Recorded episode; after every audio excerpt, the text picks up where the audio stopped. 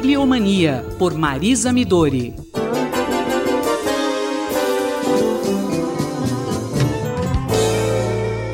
Professora Marisa Midori, muito bom dia.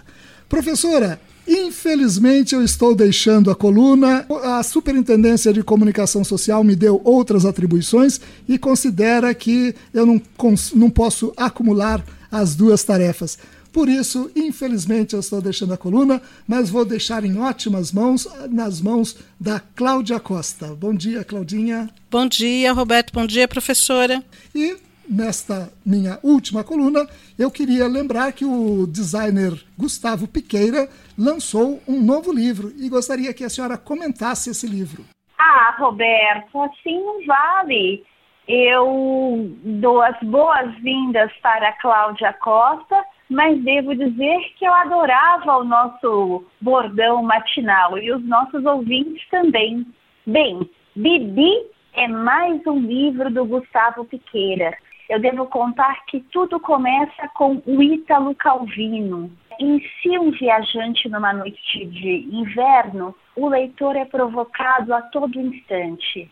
Na verdade, no comecinho do livro, nós já aprendemos um pouco sobre a cadeia produtiva do objeto livro, da forma como o livro é montado a partir de cadernos, e esses cadernos é que vão dando a sequência para a narrativa do autor, e é assim que nós aprendemos a ler, até que o Ítalo Calvino, ao apresentar a receita do bolo, ele começa a inverter tudo e a cada capítulo o autor é introduzido de uma nova narrativa, até o momento em que ele não sabe exatamente o que está lendo.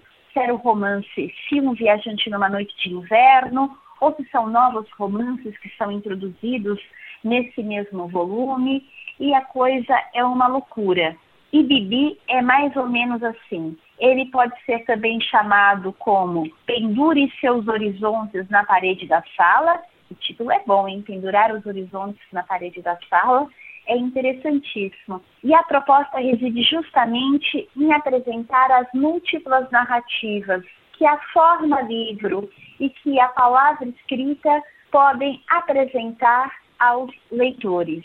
Professora, a Cláudia tem uma pergunta para a senhora. Professora, para o Gustavo Piqueira, o que é mais importante, a forma ou o conteúdo?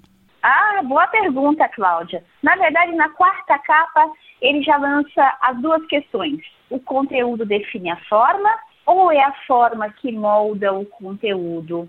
Essa relação entre forma e conteúdo, ela está intrinsecamente associada à própria história do livro. É importante pensar que o livro, o Códice nos seus primórdios, ele podia ser uma espécie de antologia. Na verdade, todos os textos cabiam no livro, desde que os copistas quisessem inserir esses textos dentro do livro. A noção de unidade é uma noção bastante moderna e ela se consolida na era da tipografia. Então, os códices tipográficos passaram a nos dar a ideia de que havia uma unidade, de tudo que é encerrado dentro de uma página é um corpo homogêneo, não é? O que ele discute é justamente isso.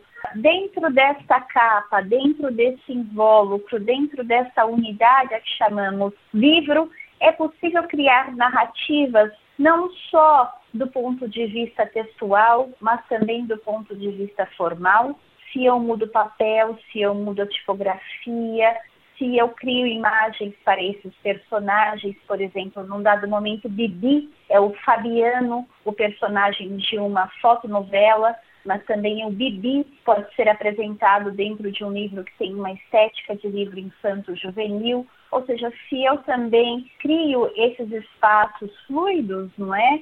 Dentro da narrativa gráfica, eu também crio vários livros dentro do livro, vale conferir. A professora Marisa Midori conversou com Roberto Castro e com Cláudia Costa, a nova produtora da coluna Bibliomania. Bibliomania, por Marisa Midori.